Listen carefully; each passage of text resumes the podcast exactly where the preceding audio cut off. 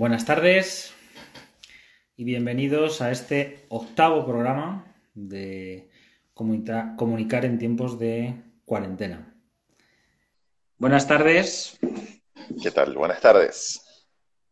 Y como iba diciendo, bienvenidos a este octavo programa de... Eso es el octavo, ¿no? Sí, ya octava edición, efectivamente octava, semana que hacemos el programa de comunicar en tiempos de cuarentena. ¿Qué tal va todo, Pavel? Pues muy bien, muy bien. Este, pues bueno, trabajando en cositas, investigaciones, bueno, no, lo habitual. Todavía no cerramos la universidad. Estamos todavía en esto, en estos últimos días. ¿Tú qué tal? Bien, bien, también. Eh, cerrando sobre todo el, tema de los exámenes. sí, es justamente eso. Y, bueno, mm, como cualquier otro final de mes de mayo, salvo que no vamos a la, a la facultad, ¿no? Físicamente, pero todo ese trajín que hay al final de exámenes, de correcciones, de revisiones, de actividades, pues con ello, con ello estamos. Bueno, pues si quieres, empezamos a tratar algunos de los temas que teníamos sobre, que teníamos sobre la mesa. El primero que queríamos comentar es eh, una campaña, y además va en relación con otros temas que vamos a ir viendo, la campaña del el Véneto, ¿no? que han realizado para en Italia para concienciar a las personas de que en este proceso en el cual estamos entrando en distintas fases de apertura, poco a poco, eh, que la gente tiene que tener mucho cuidado para no volver hacia atrás. Fíjate que es una campaña, yo la he visto, he visto el vídeo, es una campaña bastante, bastante sensibilizadora y concienciadora, que por ejemplo aquí en España no se ha hecho. Es decir, aquí se advierte a la gente de, que hay que tener cuidado, que hay que ir poco a poco, estamos más centrados en las fases y qué es lo que se va abriendo y, qué es lo que eh, se puede hacer en cada una de las fases frente a este mensaje del Véneto, que hay que recordar que el Véneto fue una de las partes dentro de la zona norte de Italia donde menos eh, casos, entre comillas, se han dado porque eh, desde el principio tomaron la iniciativa, de, yo creo que hablamos en alguno de los primeros programas, con alguna entrevista que había sido publicada en los medios de comunicación españoles, sobre los epidemiólogos que han estado trabajando allí, y cerraron rápidamente todo, todo tipo de eh, posibilidad de, interacción entre personas y entre ciudades y pueblos para evitar este, este contagio. Sí, sí, de hecho, ah, bueno, y lo hemos comentado, evidentemente fuera de cámara, se, ha centrado mucho en la comunicación aquí en España de qué es lo que sí se puede hacer en cada fase, que está bien. Eh, eh, está muy bien que los medios, está muy bien que las instituciones también eh, pues nos vayan orientando, nos vayan educando ahora en este nuevo proceso, un proceso atípico, pero también es cierto que tienen que informar y tienen que recordarnos que no podemos relajarnos. Saludos, nos saludan por ahí por el chat, bueno, devolvemos, retornamos esos saludos. Entonces, es eso, ¿no? Eh, el, tema de que eh, es verdad, estamos desesperados por salir a la calle, estamos desesperados porque se aproxima el verano, eh, hemos tenido unas jornadas laborales muy particulares, a distancia, nos ha tocado adaptarnos. En nuestro caso, profesores, alumnos, fue un proceso mutuo de adaptación en muchos casos, para muchas situaciones. Y bueno, ahora queremos relajarnos, queremos desestresarnos y nos merecemos este verano. Pero no es un verano cualquiera. Y, lo que ha hecho la región de Veneto me parece increíble porque además después de que nos ponen, nos exponen, ¿no? Todo, eh, varias escenas donde está la gente brindando, sí, con mascarillas, pero la gente quitándose la mascarilla, poniéndose la mascarilla, además tocándola, ¿no? Lo primero que nos dicen, no, no toquemos la superficie. Eh, pues quitando y poniendo mascarilla al final y, te dice, bueno, las consecuencias pueden ser el hospital. Luego te ponen en, interrogación, happy hour. O sea, valió la pena, valió la pena todo eso, valió la pena de repente tirar por la borda el esfuerzo, el sacrificio del confinamiento en dos días. eh, es hasta crudo, ¿no? Eh, choca, es, un poco chocante y, y, lo conversamos en la edición anterior, lo estamos viendo en la calle. En algunas regiones vemos que inclusive la gente se está relajando más de lo que quisiéramos. Y, evidentemente nos afecta, nos afecta porque todos hemos pasado, padecido y sufrido el confinamiento. Entonces, porque ahora algunos de manera un poco más laxa o irresponsable adopten este tipo de conductas, vamos, hay el riesgo de que volvamos a sufrir todos un nuevo confinamiento y eso no podemos permitirlo. O sea, el virus no está lejos todavía de erradicarse. O mejor dicho, está lejos de erradicarse. Esto también va en la línea de algunas cosas que están pasando, no solo en España, sino también en el Reino Unido. Eh, recordaba ahora el caso de Dominic Cunningham, ¿no? El, el asesor de Boris Johnson, ¿no? que se saltó el confinamiento para llevar a su hijo hasta a 400 kilómetros cuando estaba permitido. Se está debatiendo ¿no? si realmente tiene que dimitir o qué es lo que puede, lo que puede, lo que, lo que debería pasar. y también lo que ha pasado aquí en España. Y también aquí lo que ha pasado en España con los jugadores del, Sevilla, ¿no? Y las fotografías que han aparecido en, en las redes sociales. Es decir, una cosa es que lo hagas, que ya está mal hacerlo, y otra cosa es que además lo publiques y exhibas como una proeza para indignación del resto de gente, ¿no? Que lo ve en las redes sociales. Yo, yo hablaba con amigos que son muy fanáticos del fútbol y, me sorprendió porque dentro de su fanatismo, porque son muy forofos, estaban muy indignados con la fotografía. Y, decíamos en plan de chiste, pero cierto, eh, que todo en esa foto está mal. O sea, todo, todo lo que aparece en esa fotografía está mal. O sea, eh, gente que no es del círculo cercano de los jugadores estaban allí, compartían la, aquí lo dicen cachimba, el narguile, el hookah, como lo quieras llamar, las pipas estas árabes, todos compartiéndolas. Eh, no estaban, no, no, había ningún tipo de, de, elemento de protección por allí, ni siquiera de, manera accidental, o sea, es que no existía. Entonces, eh, el distanciamiento social cero, no existía, eh, eh, todo en esa fotografía estaba mal. Y tú lo has dicho, o sea, ya estaba mal que lo hayan hecho, pero es, doblemente crimen encima publicarlo en las redes sociales. no había necesidad de hacerlo porque esto ahora ha despertado una nueva preocupación. Una preocupación primero desde los responsables de los clubes, que hay mucho dinero jugándose allí, hay mucho dinero de por medio. Ha habido presiones, ha habido para reactivar la liga porque es una industria.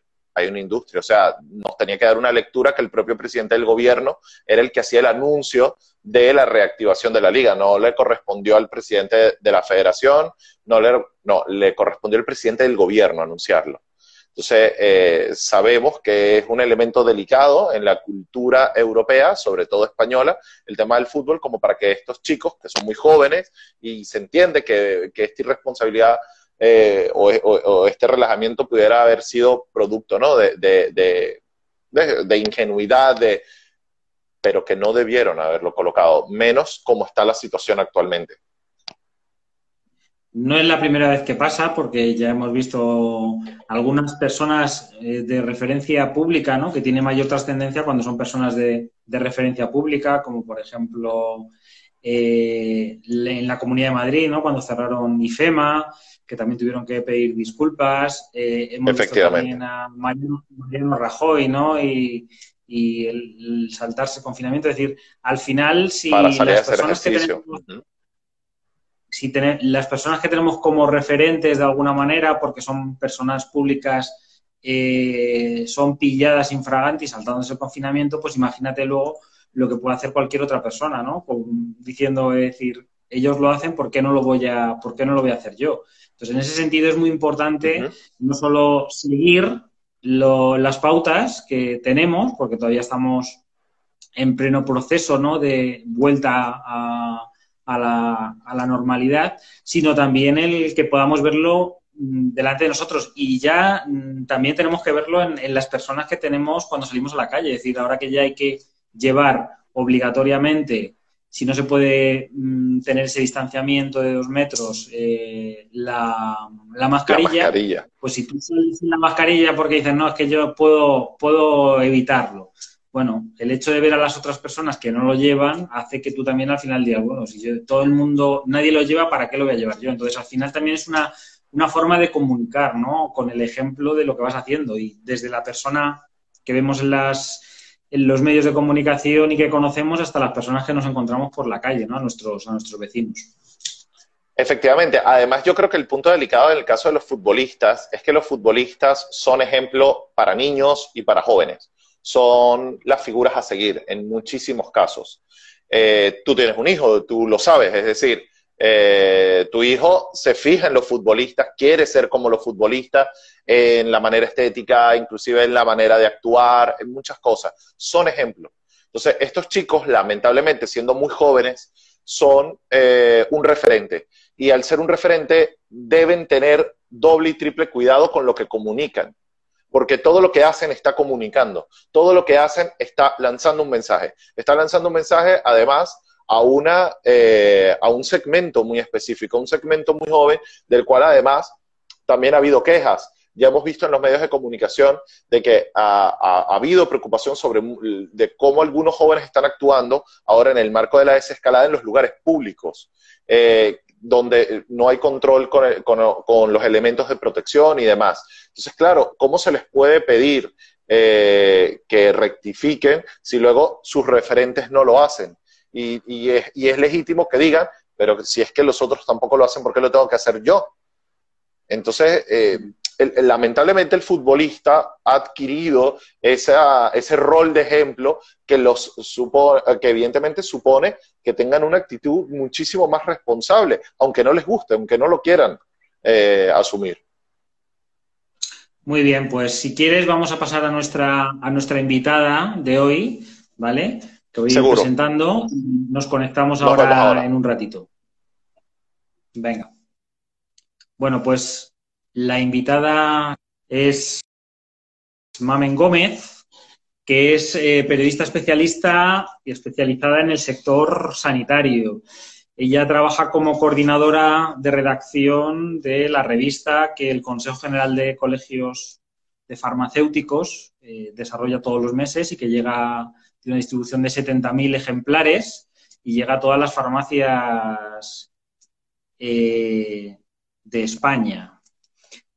Y queríamos hablar con ella para ver un poco cómo ha sido ese proceso a lo largo de estos meses, donde los farmacéuticos, los farmacéuticos han, las farmacias, los farmacéuticos han cumplido una función muy importante para la población, porque han sido de los propios servicios que han estado siempre abiertos, junto con los supermercados y obviamente con los, con los hospitales.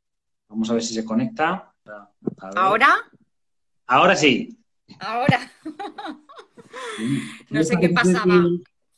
Hoy parece ser que tenemos problemas con las conexiones, porque también Pavel al principio le ha, costado un poco entrar, pero bueno, por fin. Bienvenida, Mamen. Hola, José, encantada de estar contigo. Eh, no lo he dicho, bueno, ya te he presentado que trabajas, eres especialista, periodista especialista en el ámbito sanitario y que trabajas coordinando la revista, ¿no? La, parte de redacción de la revista del Colegio de Farmacéuticos. Eh, que también fue compañera de mía, mm, o fuimos compañeros durante la facultad, ¿no? De periodismo en la, etapa de la, de la Complutense. en la Complu, sí, sí, sí. Agradecerte que te hayas podido unir eh, con nosotros hoy para que nos expliques eh, el trabajo que has estado haciendo durante estos meses con los farmacéuticos, ¿no? Con las farmacias, con las personas que han estado en primera línea, lo estaba diciendo, es decir, junto con los supermercados y con los hospitales, pues prácticamente han sido los establecimientos que han seguido abiertos, atendiendo a la gente, estando y exponiéndose ante el riesgo del, del contagio. Pues sí, José. Eh, a ver, yo mm, llevo trabajando muchos años ya para el Consejo General de Farmacéuticos, que es el que edita la revista en, la que yo trabajo y de la que soy coordinadora de contenidos. Eh, entonces, pues bien, está, como todos sabéis, la farmacia y los farmacéuticos, pues han sido los establecimientos, ha sido, junto con los supermercados, el establecimiento esencial donde, sobre todo en las semanas de confinamiento, donde no podíamos salir para nada, han sido los que han estado abiertos. Nosotros nos encontramos, eh, los farmacéuticos se encontraron con el problema que de golpe eh, todo el mundo estaba en sus casas y ellos eran los que tenían que atender a todo el mundo. Evidentemente, ellos mismos se tuvieron que adaptar a esa situación. No sé vosotros en vuestra localidad donde, donde estáis viviendo y demás, pero yo, por ejemplo, en mi farmacia más cercana, pues Ana, que es la farmacéutica, eh, ella misma se puso una mampara en la puerta de la farmacia, se puso su mesa y, ya empezó a dispensar desde ahí para no tener que, para que no tuviesen que entrar la gente dentro. Lo que te quiero decir es que los farmacéuticos desde el primer momento tuvieron que protegerse ellos, intentar proteger a los demás, porque la cantidad de gente que acudió a la farmacia en esos días fue brutal. De hecho, nosotros para nuestra revista se ha hecho una encuesta, la encuesta GAT, eh, una encuesta que lo hizo, bueno, una empresa que se llama GAT3, y fíjate las cifras que te voy a dar, que en el primer mes de confinamiento han acudido a la farmacia 30 millones de personas. 30 millones de personas. O sea que prácticamente... Eh, Toda la familia seguro y varias veces. Claro, y varias veces al, día. Eh, se han hecho atención telefónica eh, para que no tuvieran que ir. Ahí se ha contabilizado 2,2 millones de llamadas telefónicas a las farmacias. 850.000 visitas de farmacéuticos a los domicilios para que no tuvieran que ir tampoco en ese caso. O sea que las cifras son apabullantes, con lo cual eh, lo que es el farmacéutico se vio desde el primer momento eh, en primera línea y, claro, sin la información eh, que requería para esta emergencia que no teníamos nadie información, ni ellos ni nadie. Entonces nosotros desde la revista, pues esta revista es la que hace el consejo y que llega a todos los farmacéuticos de España porque es la revista, digamos, institucional, oficial y llega a todos los colegiados.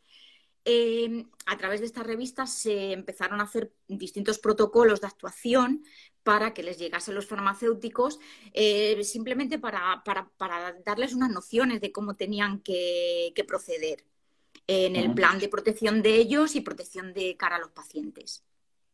Aunque es una revista en papel, eh, el, número de, bueno, aparte de que las informaciones siempre suelen llegar a través de, los boletines electrónicos a los farmacéuticos mm. y luego llega la, publicación en papel, el mes de abril fue el único en el cual no distribuisteis la revista, ¿no? En papel, claro. no la sacaste. Claro, claro, nos encontramos con la, con la problemática de que de repente estaba todo parado, eh, Correos estaba bajo mínimo, que es la distribuidora de las revistas. Entonces, em, bueno, afortunadamente tenemos que, que esta revista se hace una parte digital, tiene tenemos también el soporte digital, entonces eh, no salimos en papel, abril no salió en papel, solamente salió en digital. Pero bueno, eh, lo que es eh, la información llega a todos los farmacéuticos, como, porque como tú bien dices, ahora mismo tenemos otros medios digitales que en este caso pues no, no hay problema. el problema sí que es que, bueno, nos, las, las comunicaciones a ver, ahora todos estamos acostumbrados, ahora todo el mundo está teletrabajando, yo llevo muchos años teletrabajando, pero mm, ahora eh, somos muchos los que teletrabajamos. En, cuestión de semanas hemos sido mucha gente la que hemos estado con el tema del teletrabajo. Eso pues ha conllevado, y tú lo sabrás porque también en las universidades y más en la docencia se está, se está dando, pues hemos tenido problemas de, conexión, eh, problemas de archivos demasiado con demasiado peso que, nunca llegan, eh, que te reclaman y, pues no sabes explicar cómo se los puedes hacer llegar, pues muchas, muchos problemas que se han tenido que ir solucionando sobre la marcha. Pero bueno, afortunadamente eh, ya se está empezando a ver y a saber cómo se tiene que, que teletrabajar. Esta revista podemos decir que es una revista de comunicación interna ¿no? dentro del colectivo y que es un, elemento que no solo o lo distribuís, eh, hay dos como dos grandes partes, que una parte que es más la parte de, políticas ¿no? y de todo lo que se está avanzando en legislación para que lo conozca el, farmacéutico y esté al día de toda esa información. Y luego hay otra parte un poco más técnica donde se le explican todo tipo de consejos, eh, alertas, elementos que les pueden valer para su trabajo diario, ¿no? Sí, exacto. Esta revista pues se, divide en dos ejes, la que la parte más institucional y política, en donde se recogen pues todos los, los, comunicados ministeriales a nivel nacional, a nivel europeo, a nivel mundial y luego pues ya la parte más técnica que son todas las eh, patologías, o sea, eh, la, labor asistencial del farmacéutico en las diferentes patologías que, en las que puede intervenir y consejos de cómo proceder y demás. El problema es que, claro, también eh, esta revista el hecho de estar ante una emergencia sanitaria como la de la COVID-19, pues ha hecho que, nos hayamos tenido que adaptar a los contenidos. Y en, el siguiente número que hemos sacado, que ya está, hemos sacado el número de mayo, que ha sido nuestro primer número en papel después de, bueno, después, en medio de toda esta crisis, eh, hemos dado a este tema pues eh, como 10 páginas, o sea, mucho más eh, contenido. O sea, hemos tenido que recortar en contenido que dábamos antes para, para meter el contenido de, relacionado con el coronavirus, claro. Pero bueno, es que al final la actualidad es lo que manda y lo que manda ahora mismo es esto. Así que... Eh, te iba a preguntar, ya una curiosidad que me ha surgido cuando has dicho a nivel mundial. ¿Cuándo empecéis a hablar vosotros en la revista del COVID? ¿En enero ya hablabais? ¿O en, febrero? No, en enero ya estábamos hablando del coronavirus, sí. En enero ya empezamos a hablar del coronavirus porque ya, ya se hablaba, ya había noticias, ya la OMS estaba hablando del tema y nosotros sacamos, tenemos en la revista una sección que se llama La farmacia en el mundo, donde sacamos informaciones de, la OMS, de la FIP, que es la Federación Internacional Farmacéutica, eh, de la PGU, que es la Agrupación Farmacéutica Europea. Entonces, eh, ya desde, ya ha empezado a haber comunicados de que estaba el, el coronavirus estaba, claro, estaba en China, pero ya empezamos a, sacar el tema, ya en enero, en la revista de enero. Ajá. Y luego, eh, claro, la relación que hay entre el farmacéutico, la farmacéutica, la persona que está en ese puesto y, el entorno, ¿no? Los ciudadanos que viven en el entorno y que van allí, eh, pues es muy cercano, ¿no? Y esto, eh, hay una comunicación muy fluida siempre y de confianza a la hora de prescribir, ¿no? Y de, hacer ciertos eh, consejos, ¿no? Hmm. Eh, esto hace hmm. que viendo los farmacéuticos eh, problemáticas que hay en su entorno, pues surja una iniciativa que me gustaría que nos contaras, que se llama Mascarilla 19, ¿no? Sí, sí, esa, esa iniciativa, bueno, el, Consejo eh, General de Farmacéuticos junto con los colegios farmacéuticos siempre eh, tiene muchos convenios con distintas instituciones eh, para distintas labores sociales y de hecho lleva ya muchos años colaborando con el tema de violencia de género. Entonces surgió, en, en este caso surgió en Canarias, fue una iniciativa en Canarias, eh, porque sí se empezó a detectar desde el primer momento, desde los primeros días de confinamiento, eh, se empezó a detectar que podía haber eh, más casos de, violencia de género, puesto que no estamos acostumbrados a convivir tanto tiempo en, un mismo entorno mm, las mm. personas. Entonces, claro, el hecho de que ahora mismo eh, estando en confinamiento en casas y el único, eh, el único establecimiento eh, esencial, digamos, era o, supermercado, farmacia, donde se podía dirigir la población, pues la farmacia pensó en una contraseña mm, para que esas mujeres cuando iban a la farmacia, pues a por un medicamento, a por un producto sanitario, a por lo que fuera, dijeran esa contraseña al farmacéutico y el farmacéutico eh, alertara, alertara entre comillas ya pues a las, a las, instituciones correspondientes de que quizás en ese, en ese entorno familiar se estuviera dando algún tipo de maltrato o de violencia o lo que fuera. esa contraseña era mascarilla 19. Al final esa, esa idea que surgió en Canarias eh, se pasó a nivel nacional eh, la recogió el Consejo, la recogió todos los colegios oficiales de farmacéuticos de España y se hizo a nivel nacional y ya no solo eso, sino que también se recogió a nivel europeo y varios países de nuestro entorno lo han hecho también.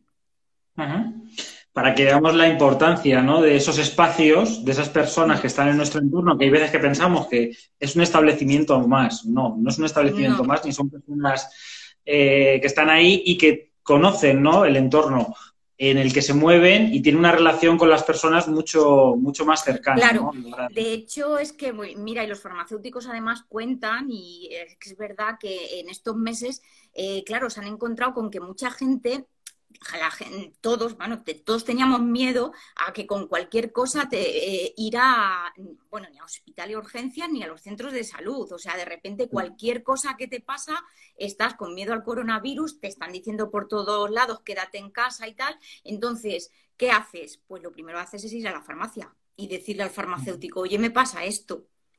¿Sabes? Entonces, bueno, han recogido un poco, eh, han sido, la verdad es que han hecho ahí como una especie de como se dice en las guerras, una, barrera eh, entre el paciente e incluso el centro de salud, de atención primaria.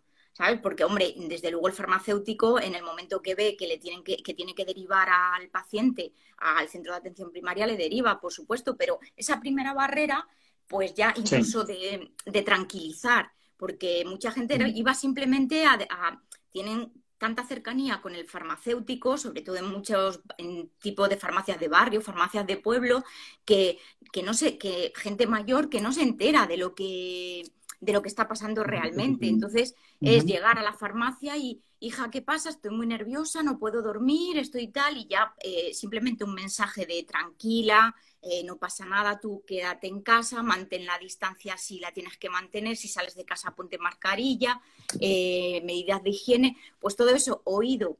O sea, por parte de un profesional sanitario como el farmacéutico, alguien que además le conoces de muchos años y tal, pues hace que la gente esté más tranquila, claro. O sea, que la labor ha sido una labor, aparte de asistencial y de, sanitaria, también ha sido una labor psicológica la que, la que han hecho desde las farmacias. Y luego también quería comentarte otro tema, tú que llevas también bastante tiempo trabajando en el ámbito sanitario como periodista y estamos viendo ahora cómo los medios de comunicación están recurriendo para hablar sobre eh, la COVID, sobre con científicos, ¿no? Es decir, la, información científica está pasando a un primer plano y los expertos mm. científicos están en los medios, algo que no ocurría desde, desde hace mucho tiempo, ¿no? Porque realmente no estaba haciendo así. Es decir, eh, se abre un nuevo espacio para esa relación entre periodistas, medios de comunicación, eh, científicos. Mm, verás, José, yo creo que ese espacio ya está abierto. En realidad ya está abierto, porque eh, los científicos siempre, para, para, siempre tienen que tirar de, periodistas o de comunicadores eh, cuando quieren eh, extender cualquier tipo de cualquier avance, cualquier cosa en medicina se tiene que comunicar para que se sepa. Entonces, siempre, siempre va a haber un, perdona que está en email, siempre, siempre ha habido, y llevamos ya mucho tiempo que ha habido esa relación de periodistas y, y científicos. Sí que es verdad que yo creo que ahora, a partir de ahora, eh, con, el tema este del coronavirus, en el que la información sanitaria eh, ha ocupado y está ocupando y seguirá mm. ocupando durante bastante tiempo eh, portadas de revistas, el prime time en los informativos, en, las radios todo el tiempo hablando, o sea, todos los medios de comunicación, digamos que abren con la información sanitaria. Ahora, eso no es tan común, a no ser que sea un día mundial de tal, allá tal, eso no es tan común. Entonces, a lo mejor, a partir de ahora también, muchos periodistas empiezan a tener esa relación con científicos, con sanitarios, para poder transmitir esa información. Lo que sí que te quiero decir, José, es que es verdad que el médico el científico, el sanitario no tiene por qué saber comunicar. Él tiene que, tiene que hacer su trabajo. Tiene que saber hacer su trabajo. Si además es un buen comunicador, es estupendo. Y los hay. A los hay que además de ser buenos en su profesión, luego son buenos comunicadores. Pero luego hay otros que les cuesta comunicar. Entonces, para eso estamos nosotros, para hacer de filtros entre eh, lo que te quiere decir el científico y lo que tú vas a filtrar para transmitir esa información a la población. ¿Entiendes? O sea que, bueno, el periodismo sanitario es muy bonito y está ahí, lleva, llevamos mucho tiempo y tenemos muchas asociaciones además de informadores de la salud y demás. Y bueno, pues a lo mejor para tus futuros estudiantes también es un, buen punto de especialización. Claro, ¿y, qué les podrías decir para, porque estamos hablando de una, una, parte de lo que sería todo lo que es el periodismo especializado en ciencia, divulgación científica o sanitaria, y luego también el trabajo que se puede desarrollar dentro de los gabinetes de comunicación, es decir, dentro de eh, colegios profesionales o asociaciones profesionales que están muy especializadas. ¿Cómo, cómo, cómo, puede un periodista que está acabando o que quiere, quiere tirar por esa, por, ese, por esa rama especializarse en estos ámbitos? Bueno, eh, mm, hombre, yo sé que igual que en todo ahora, en todas las ramas, pues hay muchos másters, hay mucho tipo de formación que puede ser una vía de entrada a, esta, especialidad, digamos. Luego otra pues sería pues, eh, pues nada, en plan a lo mejor freelance, y si te interesa mucho el tema, eh, si tienes buenas fuentes, pues lanzarte, lanzarte y escribir y ofrecer esas informaciones a distintos medios sanitarios. Em, en principio, bueno, eh, la información, los gabinetes de comunicación eh, especializados también hay, de, especializados en información sanitaria. Eh, y luego también lo que hay son muchas instituciones, muchas asociaciones que trabajan con periodistas y que tienen gabinete de comunicación y de marketing asociados, que está, además, suelen ser, estos gabinetes suelen estar bastante cerca de lo que es dirección, de lo que es dirección, porque en realidad eh, influyen mucho en decisiones. No en decisiones que aporten en la, en la, a lo mejor en la asociación, pero sí en cómo va a transmitir, eh, cómo transmiten decisiones, cómo transmiten eh, contenido todo el tema de la portavocía, ¿no? Es decir, ¿quién va a ser el portavoz para hablar sobre este tema de cara eso sí, Eso sin duda se hace también eh, desde los gabinetes de comunicación, son los que además son los que saben muy bien dentro de los técnicos o los políticos de cada institución, tú sabes quién tiene este perfil y con este perfil eh, quién es el que mejor va a hablar eh, a este a este medio que, nos está pidiendo información. O sea, tú conoces más o menos eh, el perfil de cada uno de los directivos, de las personas importantes dentro de la sociedad y tú eres la persona que lleva la comunicación, es que decide, va, en este, de este tema va a, va a hablar esta persona, de este otro tema va a hablar este otro. Todo eso se hace desde los departamentos de comunicación. Muy bien, Mamen, pues muchísimas gracias por habernos acompañado en el programa de hoy. Gracias a ti, José, me alegro mucho verte. Seguiremos en contacto porque yo creo que va, a haber muchas salidas para este periodismo sanitario, científico, eh, porque se va a seguir hablando mucho de, este tipo de. Sí, sí yo creo que sí. Y, lo único que, que la información de salud requiere mucho rigor. Eso es súper importante porque no, no se trata solamente de sacar información y de conseguir el, mayor, el titular más impactante para que la noticia eh, trascienda. Se trata también de que estás dando una información que a la población es muy sensible para la población porque es salud, es muy sensible. Entonces, la información que, que se da a nivel sanitario tiene que darse con mucho rigor y con mucha profesionalidad. Muy bien. Pues muchas gracias y hasta la próxima. Gracias a ti, José, encantada. Adiós. Hasta luego. Bueno, volvemos con. Vamos a volver con Pavel tocar otros temas, pero la importancia ¿no? de, de todos estos contenidos sanitarios, científicos, médicos, que nos ayudan de alguna manera a, sobre todo a la población, ¿no? Ahora que cada vez conocemos más sobre, sobre el coronavirus, pero durante un momento hubo mucha información que desconocíamos, ¿no? Y necesitábamos estar delante de los medios de comunicación para, para ver, ¿no? Y para, y para saber. ¿Qué tal, Pavel?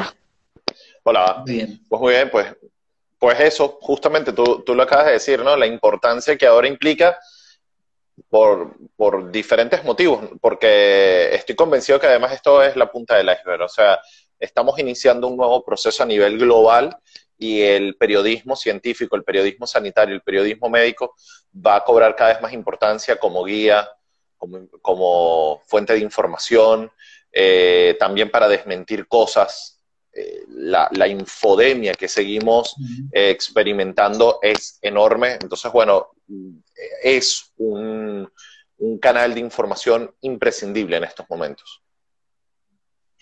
Quería en esta línea de lo que hemos hablado, ¿no? Del farmacéutico como un eje vertebrador, un portavoz, una persona que tiene contacto directo con los ciudadanos, vamos a hablar en otro ámbito completamente distinto, que es el de las redes sociales, de esto, ¿no? De personas que son influencers que influencian al resto de la población.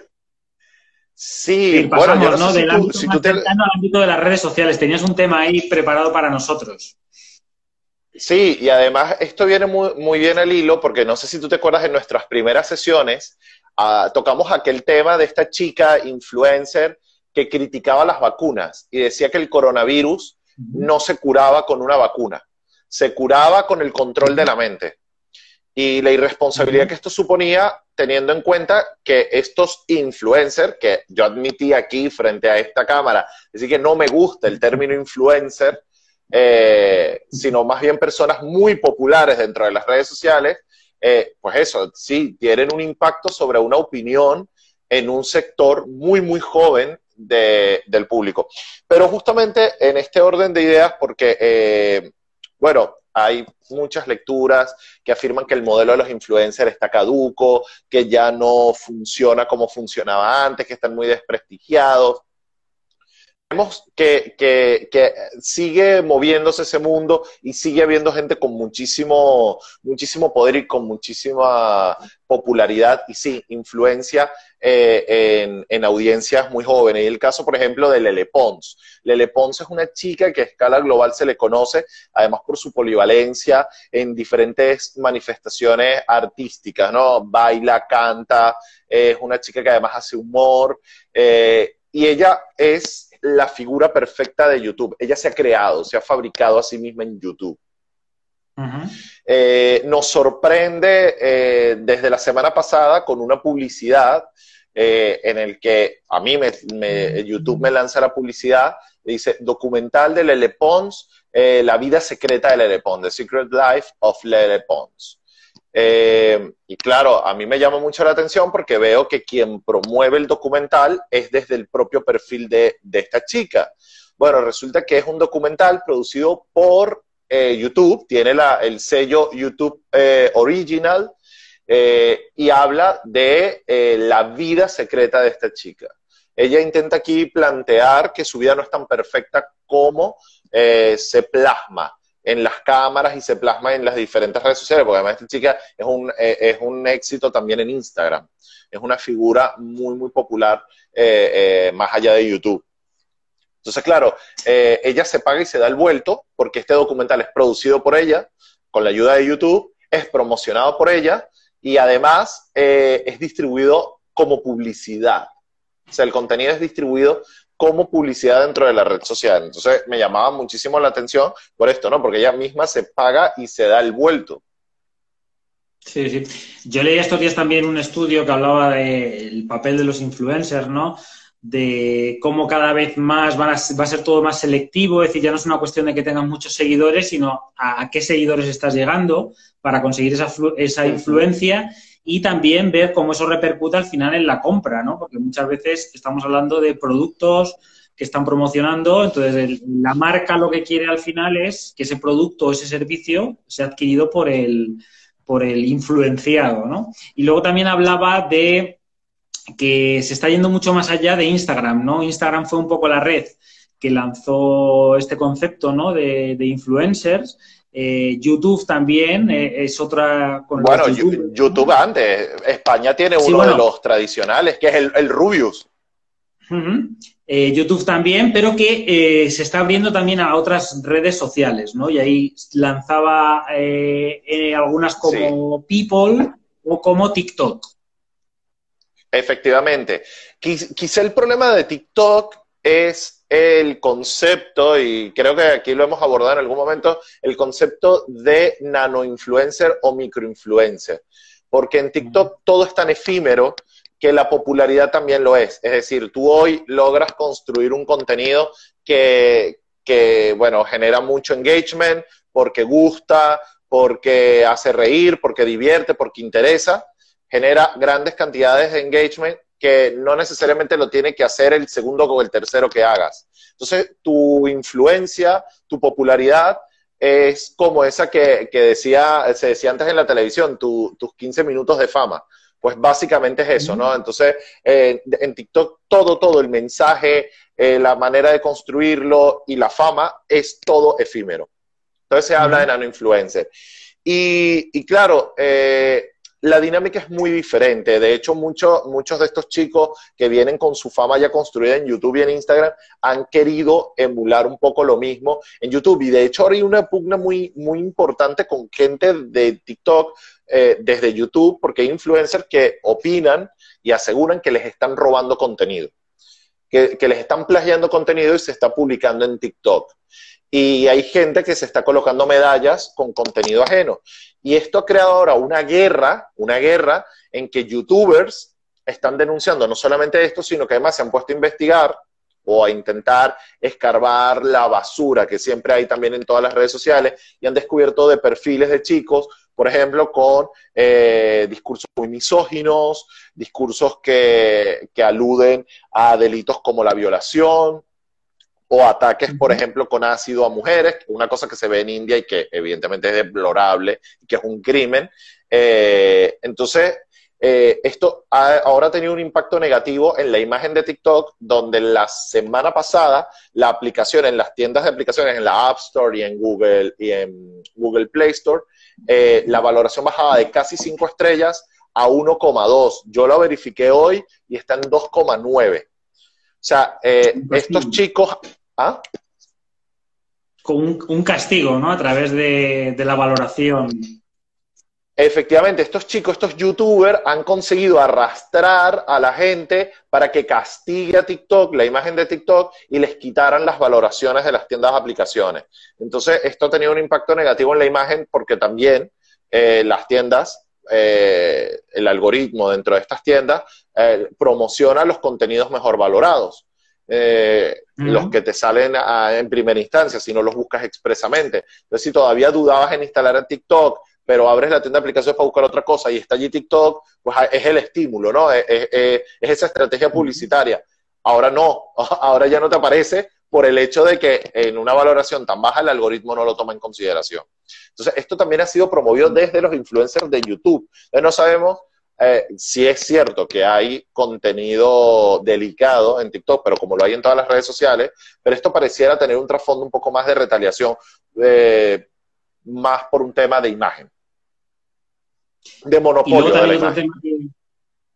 Y otro tema que queríamos tocar, que ya estamos, estamos acabando, es el tema de Spotify y su apuesta por los podcasts.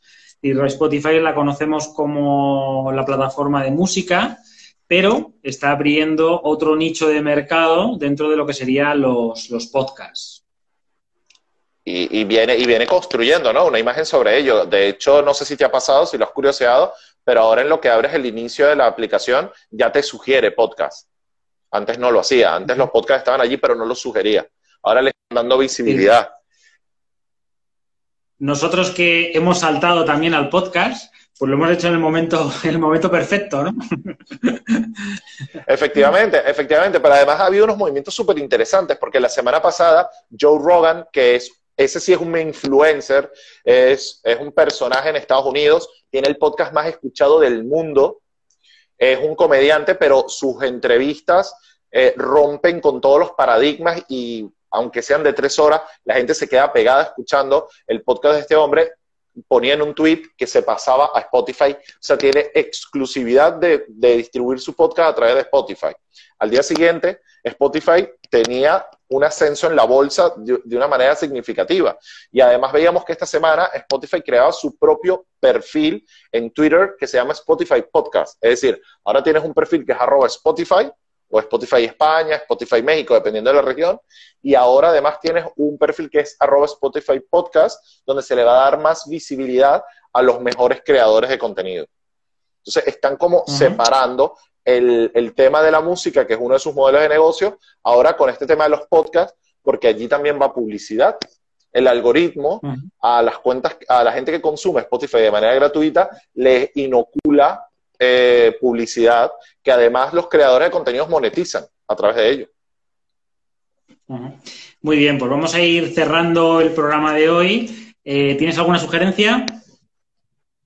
Tengo una recomendación, una serie que está en Prime Video que no pueden dejar de verla, que es Upload.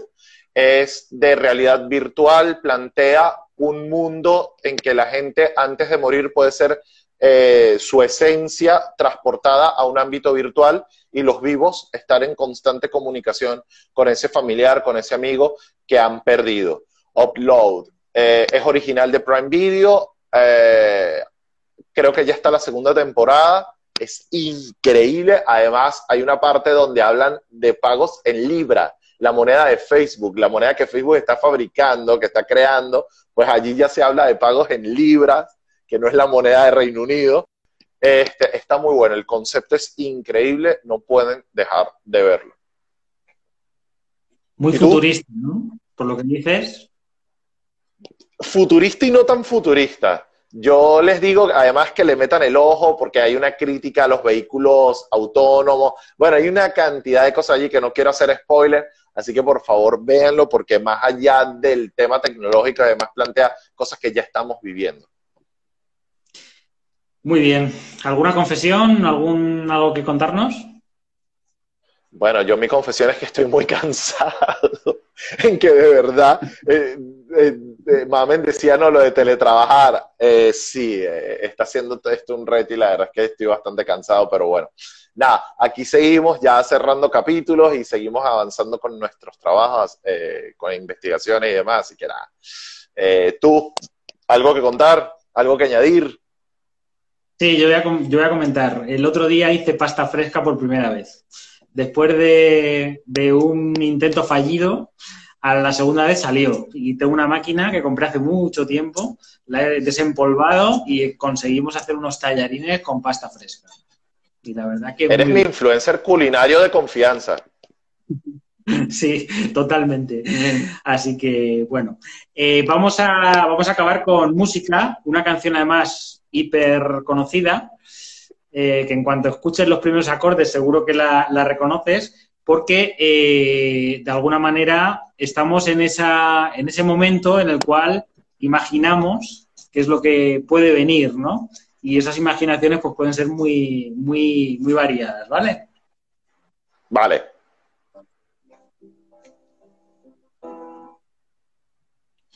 Ya, ya me imagino por dónde vienes, pero a ver. Obvio. ya con esa intro era bastante obvio. Entonces. Eh, te, adelanto, es oficial. El algoritmo de Instagram está penalizando por derechos de autor la, música. Ya lo, eh, es oficial, es, es cierto, no eran presunciones de nosotros. Totalmente. Bueno, pues lo dejamos aquí con la, con la música que hemos puesto, ¿no? Y nos vemos la semana que viene en otro, en otro programa de comunicar en tiempos de cuarentena. ¿Vale? Seguro. Y muchísimas gracias a todos los que han estado allí, a los que nos han saludado. Y bueno, un abrazo y nos vemos el miércoles que viene. Y recuerden que estamos también por Spotify para que lo escuchen con más calma. Y nada, hasta luego. Imagine all the people